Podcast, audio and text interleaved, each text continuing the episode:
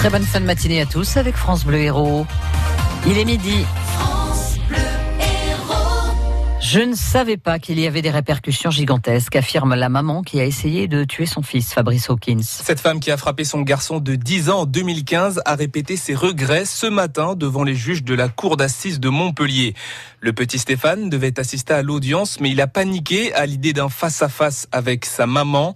Hier, le président de la cour a lu le témoignage glaçant du jeune garçon Salam Daoui. Stéphane a été entendu pratiquement un an après le drame. Il avait 10 ans, un drame que lui appelle à plusieurs reprises l'accident. Tout ce que je sais, dit-il, c'est ce qu'on m'a dit. Elle m'a frappé pendant que je dormais. Il raconte avoir perdu connaissance et être tombé dans le coma.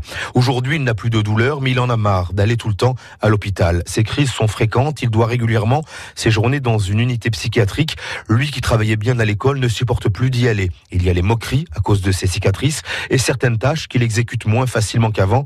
Ça le frustre au point qu'il peut devenir agressif et violent. Mais il est bien avec son père. En fait, il est mieux, dit-il, mieux qu'avec sa mère. Ce qu'elle lui a fait, ça n'aurait dû arriver à personne selon lui parce que ce n'est pas humain. D'ailleurs, d'après lui, elle ne mérite plus d'être sa mère. Ce n'est pas que je l'aime pas, mais c'est que je l'aime plus. Papa aurait pas dû me faire avec elle. Une seule concession, quand je serai plus grand, si elle veut, on pourra se voir pour qu'elle m'explique. Salam Daoui pour France Bleu Héros.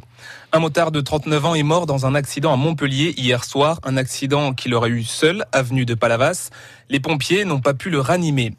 Le laboratoire, pharmaceutique Servier a versé 115 millions d'euros à 3000 malades qui ont pris le Mediator. Prescrit pendant plus de 30 ans à 5 millions de personnes en France, le Mediator, un anti-diabétique, aurait fait des centaines de victimes. Les victimes qui acceptent une indemnisation ne participeront pas au procès en septembre prochain. Les ventes de cigarettes ont baissé de 9% depuis un an en France, celles du tabac roulé de 8%. Ce sont les chiffres de la Direction générale des douanes. C'est peut-être dû à la hausse du prix du paquet. Il coûte actuellement 8 euros en moyenne, 10 euros en 2020, c'est l'objectif de l'État. L'avocat japonais de Carlos Ghosn a déposé un recours devant la Cour suprême pour, faire tenter, pour tenter de faire libérer son client. L'ancien patron de Renault Nissan est retourné derrière les barreaux la semaine dernière au Japon. Il est accusé de malversation financière. Dans une vidéo diffusée hier, Carlos Ghosn se dit victime d'un complot de Nissan. La première ministre britannique va demander un nouveau report du Brexit. Les États membres de l'Union européenne se réunissent aujourd'hui pour une réunion extraordinaire au Conseil de l'Europe. Les Britanniques pourraient quitter l'Union dans un an. Dans ce cas, ils participeraient aux prochaines élections européennes. Vous allez bientôt pouvoir retourner sur le site Saint-Pierre à 7. Dans un cadre magnifique situé au pied du théâtre de la mer, ce lieu va rouvrir en juillet prochain après les travaux qui viennent de débuter. Depuis la fermeture du restaurant euh, Amérique Club, en 2012, cet espace de plus d'un hectare était à l'abandon.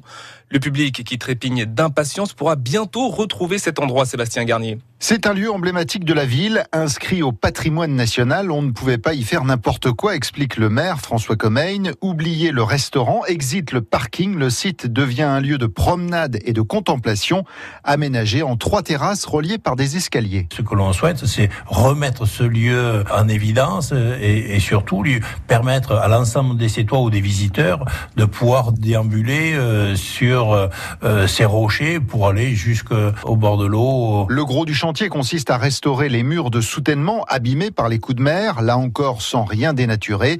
Damien Gertsch, directeur général des services techniques de la ville. On essaie de récupérer le maximum de pierres qui étaient déjà en place et on va s'approvisionner dans les, dans les carrières euh, locales pour retrouver aux endroits où on va reconstituer les murs en béton, il y aura un parement avec une pierre qui fera 20-25 cm d'épaisseur pour avoir exactement la même esthétique que ce qu'il y avait déjà en place. Ce balcon sur la Grande Bleue accueillera un glacier et un écaillé et des toilettes publiques apparemment réclamées. Le chantier sera terminé pour le 14 juillet. Ce sera le lieu idéal pour admirer le feu d'artifice tiré depuis le brise-lames. Et les travaux vont coûter environ 1 million d'euros et vous pourrez voir à quoi ça ressemble. Vous pouvez voir à quoi ça ressemble sur francebleu.fr. Les basketteuses de latte veulent devenir championnes d'Europe et c'est possible ce soir puisque le BLMA joue la finale retour de l'Eurocoupe à 20h45 contre les Russes d'Orenburg. Au match aller, les Gazelles avaient gagné 75 à 71. La rencontre va se jouer dans une salle pleine à craquer, 1400 supporters.